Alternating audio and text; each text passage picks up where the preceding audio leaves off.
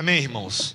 Vamos estudar a palavra do Senhor nessa manhã, dele que nos salvou, dele que nos honra e nos alegra com a sua presença nessa manhã, a partir de Abacuque, capítulo 1,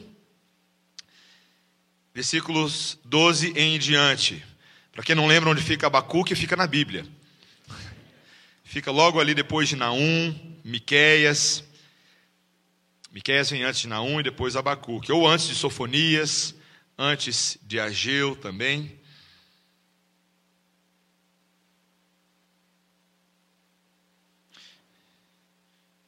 Hoje eu vou pregar, irmãos, dos versículos 12 até o versículo 3 do capítulo 2, mas eu vou ler até o, até o final do capítulo 2 para que os irmãos possam ter uma noção do contexto. E na semana que vem, quando eu for pregar novamente, eu começo do início do capítulo 2 e nós vamos até o final deste capítulo.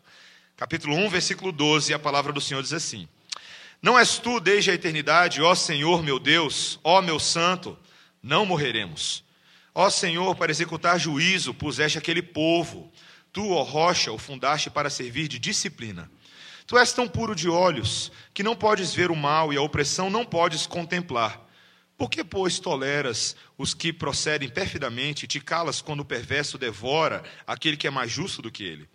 Por que fazes os, homens como os peixes do mar, como os répteis que não têm quem os governe? A todos levanta o inimigo com um anzol, pesca-os de arrastão e os ajunta na sua rede varredora. Por isso ele se alegra e se regozija. Por isso, oferece sacrifício à sua rede e queima incenso à sua varredora, porque por elas enriqueceu a sua porção e tem gordura a sua comida. Acaso continuará por isso esvaziando a sua rede, matando sem piedade os povos? Por-me-ei na minha torre de vigia, colocar-me-ei sobre a fortaleza e vigiarei para ver o que Deus me dirá e que resposta eu terei à minha queixa. Ó, o Senhor me respondeu e disse: Escreve a visão, grava-a sobre tábuas, para que possa ler até quem passa correndo. Porque a visão ainda está para cumprir-se no tempo determinado, mas se apressa para o fim não falhará. Se tardar, espera-o, porque certamente virá, não tardará. Eis o soberbo, sua alma não é reta nele, mas o justo viverá pela sua fé. Assim como o vinho é enganoso, tampouco permanece o arrogante cuja gananciosa boca se escancara como o sepulcro e é como a morte, que não se farta. Ele ajunta para si todas as nações e congrega todos os povos. Não levantarão, pois, todos estes contra ele um provérbio, um dito zombador? Dirão: Ai daquele que acumula o que não é seu, até quando? E daquele que a si mesmo se carrega de penhores? Não se levantarão de repente os teus credores? E não despertarão os que hão, o que te hão de abalar? Tu lhe servirás de despojo Visto como despojaste as muitas nações, todos os mais povos te despojarão a ti, por causa do sangue dos homens e da violência contra a terra, contra a cidade e contra todos os seus moradores. Ai daquele que ajunta em sua casa bens mal adquiridos, para pôr em lugar alto seu ninho, a fim de livrar-se das garras do mal. Vergonha maquinaste para a tua casa, destruindo tu a muitos povos, pecaste contra a tua alma porque a pedra clamará da parede e a trave lhe responderá do madeiramento. Ai daquele que edifica a cidade com sangue e a fundamenta com iniquidade. Não vem do Senhor dos exércitos que as nações labutem para o fogo e os povos se fatiguem em vão? Pois a terra se encherá do conhecimento da glória do Senhor, como as águas cobrem o mar. Ai daquele que dá de beber ao seu companheiro, misturando a bebida o seu furor, e o que embebeda para lhe contemplar as vergonhas. Serás farto de opróbrio em vez de honra. Bebe tu também e exige a tua incircuncisão. Chegará a tua vez de tomares o cálice da mão direita do Senhor, e ignomínia cairá sobre a tua glória. Porque a violência contra o Líbano te cobrirá, e a destruição que fizeste dos animais ferozes te assombrará, por causa do sangue dos homens e da violência contra a terra, contra a cidade e contra todos os seus moradores. Que aproveita o ídolo, visto que o seu artífice o esculpiu, e a imagem de fundição, mestra de mentiras, para que o artífice confie na obra, fazendo ídolos mudos. Ai daquele que diz à madeira, acorda, e a pedra muda, desperta. Pode o ídolo ensinar? Eis que está coberto de ouro e de prata, mas no seu interior não há fôlego nenhum. O Senhor, porém, está no seu santo templo, cale-se diante dele toda a terra. Essa é a palavra do Senhor. Vamos orar, irmãos. Senhor, louvado seja o teu nome nessa manhã. Nós te exaltamos, Senhor, por nos trazer oráculos e sentenças tão graves e tão profundas, Senhor, mas que nos ensinam tanto sobre como o Senhor pensa, como o Senhor age, quem o Senhor é e quem nós somos à luz de toda a tua revelação. Ajuda-nos nessa manhã a compreender a tua voz, a ouvi-la, a acatá-la e processá-la em nome de Jesus. Amém.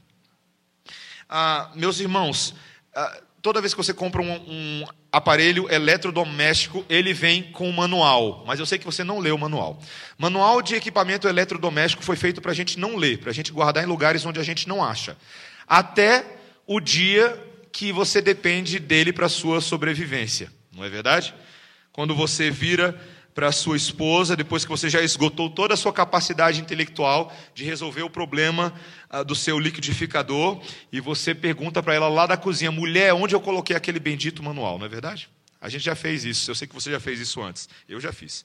Ah, uma das partes mais visitadas no manual é aquela seção de solução de problemas. Ah, geralmente ele tem uma lista dos problemas mais recorrentes que podem acontecer com o seu aparelho, e você vai lá item a item até achar a solução possível do que você está tendo. E torce para que o seu problema esteja lá. Né? Mas quando você não tem a solução do seu problema ali na cara, o que, que você faz? Né? Eis que o desespero jaz à porta. Né? Se tivesse um versículo bíblico, seria exatamente isso. Quando a gente olha para Abacuque aqui, meus irmãos, ele está passando por uma situação bem interessante. Ele tem um problema no maquinário do mundo que ele está observando. A, a maldade está se espalhando entre o povo de Deus. E Deus diz que vai consertar essa maldade. Só que como Deus diz que vai fazer isso? Mandando mais maldade. Como é possível um negócio desse? Abacuque, que era profeta do Senhor, está tentando fazer sentido do cenário que se ah, desdobra diante dos seus olhos. E nós vamos ver, meus irmãos, que a forma como Abacuque começa a se confortar, a entender, é a partir da sua teologia. É a partir do conhecimento que ele tem de Deus no manual de Deus, na palavra de Deus. E a própria história de Abacuque, a própria narrativa do que está acontecendo aqui para nós hoje de manhã, vai se tornar um manual para a gente, porque essa é a palavra do Senhor. Nós vamos ver como esse profeta resolve ou tenta resolver esse problema, ah, olhando para o autor e consumador da sua fé de forma paciente, de forma perseverante. Ele nos dá aqui um guia de três passos para como nós podemos agir em situações assim. Primeira coisa que ele vai falar para a gente é que nós precisamos possuir uma imagem clara de quem Deus é, uma imagem clara do nosso Criador. Em segundo lugar, ele vai apresentar uma indagação que contrasta essa identidade de Deus com o problema que ele tem. Ele vai colocar as duas coisas na mesma equação. E em terceiro lugar, ele vai demonstrar uma atitude de paciência e confiança na solução divina. E eu espero que esse padrão seja um padrão que eu e você apliquemos para tudo nas nossas vidas nessa manhã. Primeiro, vamos ver como nós devemos ter uma imagem clara do caráter de Deus. No versículo 12, ah, Abacuque começa falando assim: você está com a palavra de Deus aberta, e ele diz: Não és tu desde a eternidade, ó Senhor, meu Deus, ó meu santo. É interessante, né? Ah, talvez quando você tem um problema, seria mais fácil você tentar entender o problema complexo, o quadro que está diante de você. É normalmente o que a gente aconselha as pessoas a fazerem quando elas estão passando por uma dificuldade. Vamos dividir as partes desse furacão que está acontecendo na sua vida e tentar entender cada categoria. Mas não é isso que o profeta faz. Ele começa não por aquilo que ele não sabe, mas ele começa por aquilo que ele já sabe sobre Deus. E ele afirma isso. A primeira coisa que ele fala é que Deus é eterno. Veja, não és tu desde a eternidade, ó Senhor. Foi Deus quem fundou o mundo, porque Deus antecede a própria criação. Ele não está preso ao tempo, ele conhece o funcionamento de todas as coisas desde o princípio, e nada pode surpreender a Deus. Absolutamente nada. Deus era uma divindade objetiva, pessoal, um ser autoexistente e eterno, muito diferente dos deuses dos babilônios, que como nós lemos no capítulo, no início do capítulo 1, eles adoravam seu próprio poderio militar. Era um deus da sua força. Esse não é o Deus de Israel. É um Deus eterno. Ele não é apenas um Deus eterno, mas ele também é um Deus do pacto. Veja, esse Deus que criou o mundo é um Deus próximo a Abacuque. Olha o que, que ele fala. Ele chama, ó Senhor, depois o que, que ele diz? Meu Deus, ó meu santo. Ele é meu, ele é dele. Ele se relaciona com Deus de uma forma muito íntima. E o que que, o que, que dá a Abacuque o direito de se aproximar de Deus com essa intimidade toda? Quem é que deu acesso a ele? O segredo está na própria palavra Senhor aqui. Essa palavra Senhor com a qual eu e você nos acostumamos, e a fé no hebraico, significa Deus do pacto, Deus da aliança. Era um título que lembrava que quem se aproximou primeiro, quem se fez íntimo foi Deus. Foi Deus que se achegou ao seu povo em primeiro lugar. Foi Ele que deu e abriu o acesso para que o povo pudesse ter acesso a Ele. Paulo reconhece isso no Novo Testamento, chamando Deus de Aba em vários trechos das suas cartas, ou seja, pai próximo, paizinho, pai íntimo. Esse Deus tão grande, tão poderoso, é um Deus muito pessoal. Mas ele não é apenas eterno, ele não é apenas o Deus do pacto, mas ele é também um Deus santo. Ele chama de meu santo. Ao mesmo tempo que ele é próximo do seu povo, Deus é absolutamente distinto da sua criação, porque Deus é absolutamente perfeito, absolutamente bom em todo o seu desígnio e em todo o seu agir. Ele se preserva incontaminado da maldade dos homens deste mundo. Olha o verso 13, olha o que ele diz aí. Tu és tão puro de olhos que não podes ver o mal e a opressão não podes contemplar. E é por isso mesmo, meus irmãos, que ele está punindo o povo de Deus. Ele está punindo o povo por meio dos babilônios. Veja o versículo 12, ele diz: Ó Senhor, para executar juízo, puseste aquele povo. Quando Deus pune o seu povo, ele está, em primeiro lugar, preservando a sua própria santidade, a sua própria glória. Não é um Deus que tolera qualquer coisa. Ele é uma rocha imutável, como Abacuque fala aqui no verso 12, e por isso ele disciplina os seus filhos. Mesmo que essa situação que eles passassem era, fosse extremamente difícil, como de fato era, essa era uma disciplina não para a morte, era uma disciplina para a vida do povo de Deus. Veja o que ele fala logo no início do verso 12: ele fala, não, o quê? Não morreremos. Abacuque sabe que tudo aquilo estava acontecendo, mas que o povo não morreria. Porque o Deus do pacto, o Deus santo, o Deus eterno, era pelo seu povo.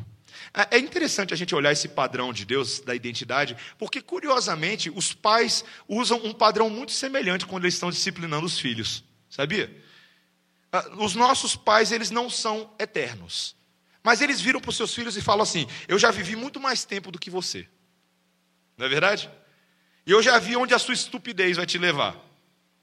Os nossos pais não são o Deus do pacto, mas eles dizem para os filhos: Eu te gerei, você é meu filho, eu sou autoridade na sua vida e eu te amo.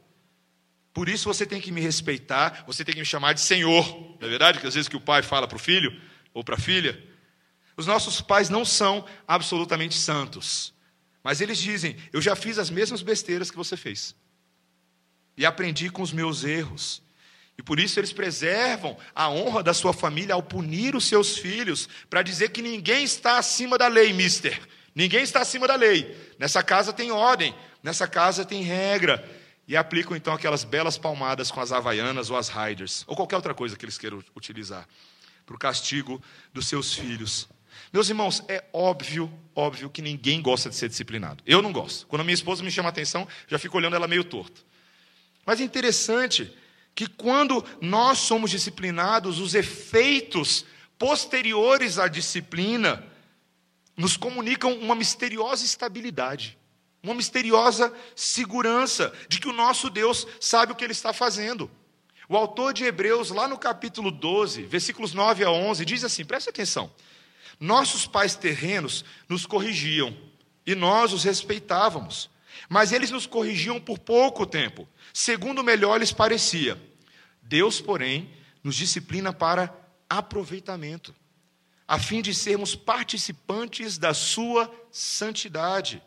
Toda disciplina com efeito no momento não parece ser motivo de alegria, mas de tristeza. Ao depois, entretanto, produz fruto pacífico aos que têm sido por ela exercitados, fruto de justiça. Quando Deus disciplina a gente, é para o nosso bem. Eu sei que não parece, não, mas é para o nosso bem. É para que nós tenhamos o fruto de justiça em nós, que tem valor eterno, que persevera, uma fé depurada e que é, na verdade, aperfeiçoada e afiada para enfrentar os problemas desse mundo, como o nosso próprio Senhor Jesus Cristo enfrentou. E nisso, nessa realidade toda, Abacuque encontra um conforto. Nós precisamos partir daquilo que a gente já sabe, queridos, daquilo que nós conhecemos sobre Deus. A gente sempre parte daquilo que a gente sabe para aquilo que a gente não sabe. É assim que você faz uma prova de vestibular.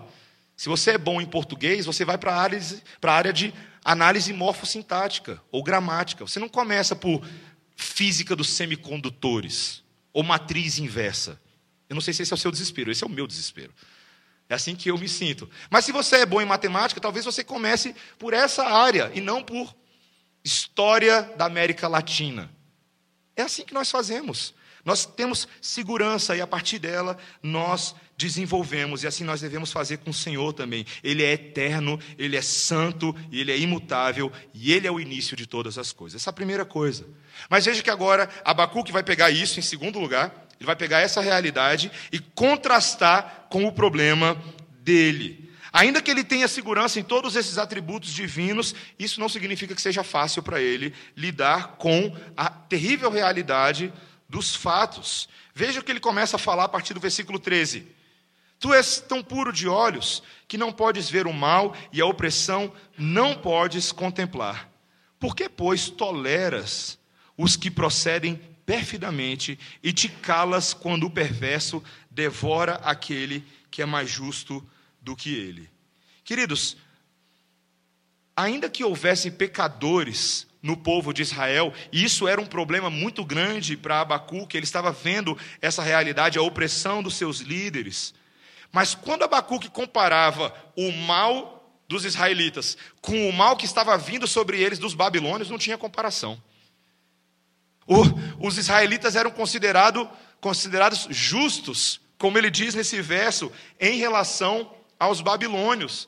Tamanha a perversidade e a crueldade cometida por eles. Os babilônios estavam tão longe dos padrões esperados de Deus que o profeta estava até perplexo. Veja, que Deus pudesse até mesmo olhar para os babilônios. É como se Deus estivesse passivo e inerte diante de tanta maldade. A oração de Abacuque é uma, é uma das orações difíceis da gente entender, porque ela é muito honesta, ela é muito, muito jogo aberto. Abacuque, ele ousa responsabilizar Deus por desumanizar a humanidade que ele mesmo criou. Como assim? Como é que ele vê isso?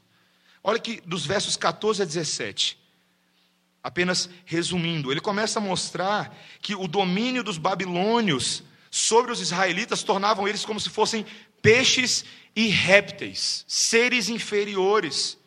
No versículo 15, os babilônios levantam os seus inimigos como anzol. Abacuque descreve aqui um processo de pesca e de caça, como se eles tivessem uma rede que eles lançam ao mar, e essa rede vai fazendo um arrastão de peixes.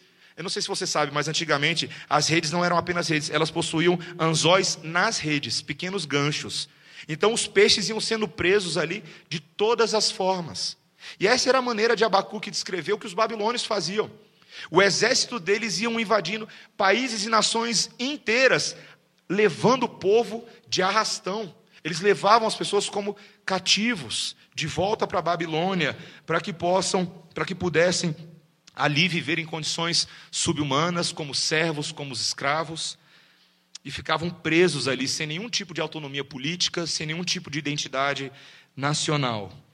E Abacuque está vendo tudo isso, meus irmãos, e se sensibilizando com a situação de desprezo que está acontecendo sobre o povo de Deus. É curioso, né? Como há tantos anos esse problema de homens fazendo outros homens cativos persegue a humanidade. Escravidão. Quando a gente pensa no tráfico de pessoas nos nossos dias, tráfico sexual, trabalho forçado. Outro dia eu estava vendo uma matéria sobre os exércitos de crianças na Nigéria e em outros países da África. Meus irmãos, isso é algo terrível, essa tremenda perversão quando pessoas são desumanizadas para atender a autogratificação ou vantagem econômica. E eu não sei se você sabe disso, mas essas são causas que os cristãos têm se envolvido historicamente há muitos séculos. Muitos séculos. Essa ideia de um povo de Deus que se tranca nas quatro paredes para se proteger do mundo não é a ideia das Escrituras Sagradas, mas de um povo que tem uma voz profética contra essas coisas. Lembro-me de uma história de uma igreja no Texas, que recentemente também foi assolado por tempestades, que se levantou para acusar um rapaz da comunidade que eles desconfiavam que estava prendendo mulheres na sua própria casa. E a polícia foi atrás e descobriu que tinha uma mulher que estava presa na casa dele, foi sequestrada, estava mantida em cativeiro há 18 anos. 18 anos. Queridos, isso é um absurdo. Ela havia sido dada como desaparecida, como morta, mas ela era conservada na perversidade daquele homem que fazia todo tipo de coisa com ela. E foi a igreja, foi o povo de Deus que acordou e se sensibilizou para aquela realidade. Meus irmãos, essas coisas que são abomináveis aos olhos de Deus devem ser abomináveis para a gente também. Mas ainda assim, Abacuque tem uma pergunta difícil, uma indagação difícil, porque ele não acha meramente que são os babilônios que estão fazendo isso, mas ele está responsabilizando quem por isso? Deus. Essa é a parte complicada. Ele está falando, Deus, é você quem está permitindo que o seu próprio povo da aliança seja tratado como animais, pequenos e desprezíveis. O homem que você fez a sua imagem e semelhança está sendo tratado como réptil. As perguntas de Abacuque, que são difíceis, estão sendo tratadas da forma correta, meus irmãos, contrastando quem Deus é com o problema do mundo. Ainda que seja difícil, ele consegue visualizar algumas coisas. Em primeiro lugar, que nós vivemos num mundo profundamente quebrado, meus irmãos que as implicações do pecado de Adão e Eva nesse mundo são terríveis. O pecado é como se fosse um monstro de boca aberta, guloso, e ele nunca se sacia. A maldade continua se espalhando. Isso não tem a ver meramente com Deus, mas tem a ver conosco também. Os homens são maus. Somos nós que pecamos contra Deus e continuamos pecando contra Deus. O problema, meus irmãos, é que a gente acha que os nossos pecados não têm implicações. Mas na palavra de Deus, o pecado é como se fosse uma avalanche. Uma vez que ele começa, o seu poder destrutivo só vai aumentando até que toda montanha venha abaixo. E nós precisamos entender isso. Segundo lugar, meus irmãos, é que Deus, de fato, possui uma administração misteriosa do universo, porém justa. Deus sustenta todas essas realidades ao mesmo tempo, e elas pertencem à esfera do desígnio soberano de Deus, aquilo que é secreto. Deus tantas vezes não nos revela como o mal acontece nesse mundo, ele simplesmente nos diz que ele governa sobre o mal, que ele sabe o que ele está fazendo. Esses mistérios assombravam o apóstolo Paulo em Efésios 1, em Romanos 9, quando ele fala sobre a doutrina da predestinação que deixa tanta gente de cabelinho em pé por aí. E Paulo falava claramente: olha, mesmo que você não entenda como isso funciona, isso não significa que ela não existe. De que Deus não continua elegendo, governando, decretando todas as coisas, mesmo quando nós não entendemos. Isso é para botar a mim e a você no nosso devido lugar. Quando Paulo levanta a objeção lá em Romanos 9, quando alguém argumenta, olha, esse negócio de predestinação é injusto da parte de Deus, Deus é injusto por escolher um e não escolher outro. Sabe como Deus responde para Paulo? Da mesma forma como ele responde para Jó. E quem você acha que você é? Eu sou Deus soberano. O oleiro tem propriedade sobre o vaso, e se eu quiser fazer alguns vasos para honra e outros para desonra, quem é você para questionar isso? Difícil, né, meus irmãos?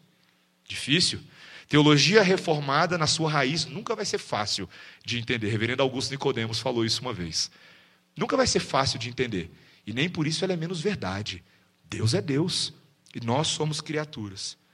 Mas, queridos, em último lugar, isso não significa que Deus está indiferente à maldade. Não é porque Ele é justo e santo que Ele não é misericordioso, perdoador e amoroso. Ele não faz vista grossa para o que está acontecendo, como aquele professor escolar que finge que a turma do fundão não está fazendo bagunça. Ou como os juízes e magistrados do Estado que fazem vista grossa para alguns grupos políticos que têm grande influência na nação. Deus não é assim. Deus contabiliza as ações erradas dos homens. Ele é o Deus do juízo, da justiça e da vingança. E lá no fundo, Abacuque sabe disso. Abacuque sabe disso, que Deus já decretou os fins a partir do início. É a identidade de Deus que agora está confortando o coração de Abacuque. E a forma como ele decide resolver essa tensão entre a identidade de Deus e o que está acontecendo no mundo é, em último lugar, e o nosso último ponto dessa manhã, é quando ele demonstra uma atitude de paciência e confiança na solução divina. Olha o que ele fala no versículo 1 do capítulo 2. Ele fala: Por-me-ei na minha torre de vigia, colocar-me-ei sobre a fortaleza e vigiarei para ver o que Deus me dirá e que resposta eu terei à minha queixa. Essa atitude de Abacuque, ela é muito interessante. É como se Abacuque tivesse falado tudo para Deus que ele, ele disse, agora ele cruza os braços. Ele fala: E aí, Deus? Deus, eu vou fazer o seguinte: vou ali para o meu cantinho e eu vou esperar você falar.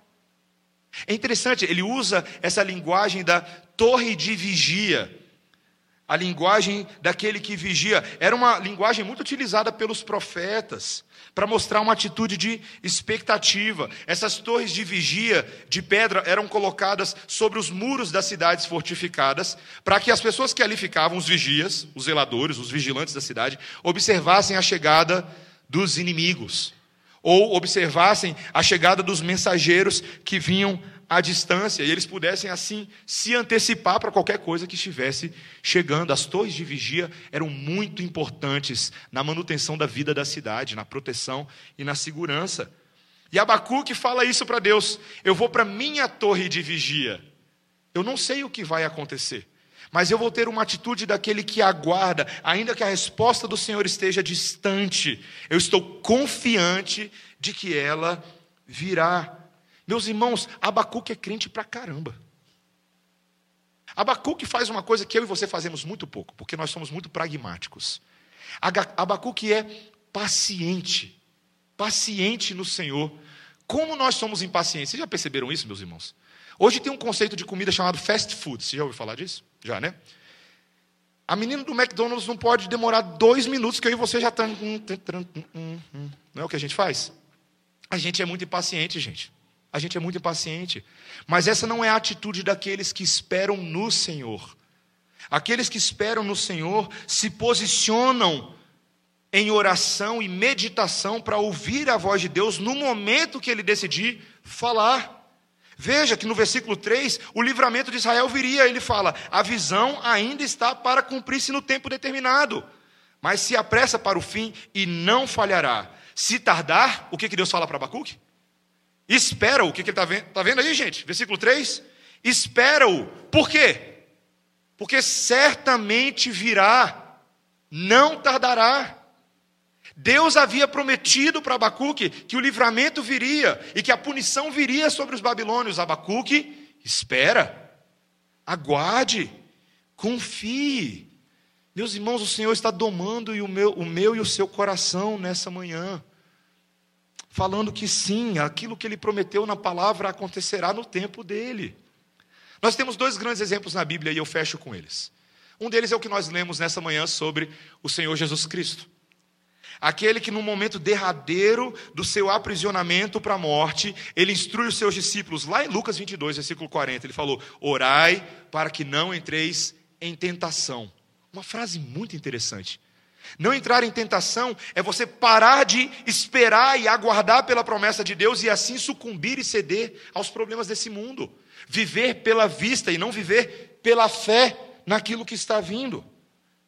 E o próprio Senhor Jesus Cristo, ele se submete a Deus nessa atitude de oração, quando ele se afastou e orava dizendo: Pai, se queres, passa de mim este cálice, contudo não se faça a minha vontade, e sim a tua.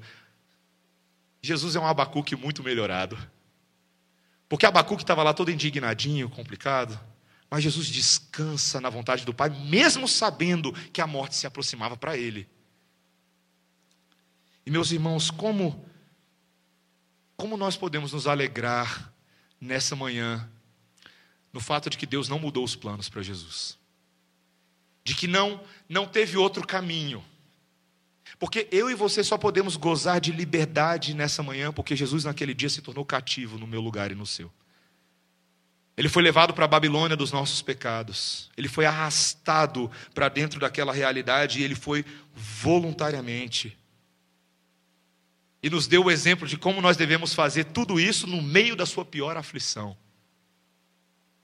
Lá em Lucas 22, quando o Senhor Jesus Cristo termina de orar, ele vai ter com seus discípulos e ele acha os seus discípulos dormindo de tristeza. E você acha que o Senhor Jesus Cristo vai confortar os seus discípulos naquele momento, né? Porque eles estão tristes. Eles estão dormindo de tristeza. Você já dormiu de tristeza alguma vez na vida? Você fica tão triste que eu vou dormir para esquecer os problemas? É isso que estava acontecendo com os discípulos. Eles dormiram de tristeza. Mas o Senhor Jesus Cristo vai confortar eles? Vai nada. Dá uma bronca. Ele vira e fala: Por que estáis dormindo? Levantai-vos e orai, para que não entreis em tentação. Esse exemplo do Senhor Jesus Cristo é impressionante, meus irmãos atitude de confiança e espera positiva por aquilo que Deus prometeu. E em segundo lugar, é assim que o apóstolo Paulo nos orienta a aguardar a volta de Cristo.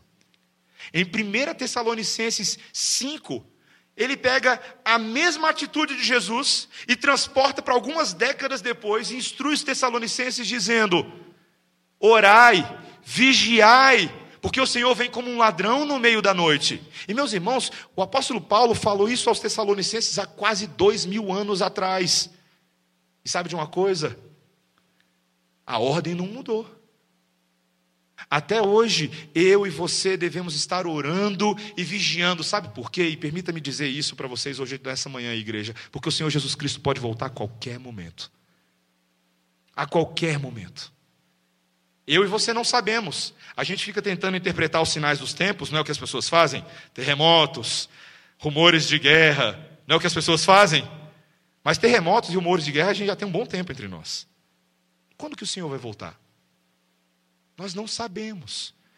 Mas não importa, porque o que ele prometeu, ele vai cumprir. E isso é para mim e para sua alegria, não para sua tristeza. Não para a gente dormir de tristeza quando o furacão assola Cuba. Não para a gente dormir de tristeza quando o nosso país parece não estar andando do jeito que a gente quer. Não, para que nós aguardemos na torre de vigia, meus irmãos. Para que sejamos como o Senhor Jesus.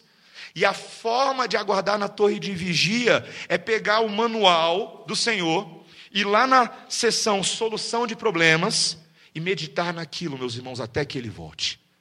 Meditar naquilo usar aquela seção do manual, e não somente ela, mas o manual todo, a palavra de Deus de Gênesis, Apocalipse, Antigo e Novo Testamento, é tudo inspirado por Deus, e eu e você precisamos de toda essa palavra hoje mesmo, para aguardarmos o Senhor e vigiarmos.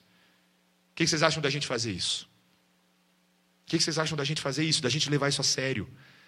Da gente não fazer de faz de conta, da gente não esconder o manual na última gaveta e depois falar, mulher, onde está o bendito do manual? de nós guardarmos essa palavra no nosso coração, no seu grupo de discipulado, de você estudar essa palavra a fundo.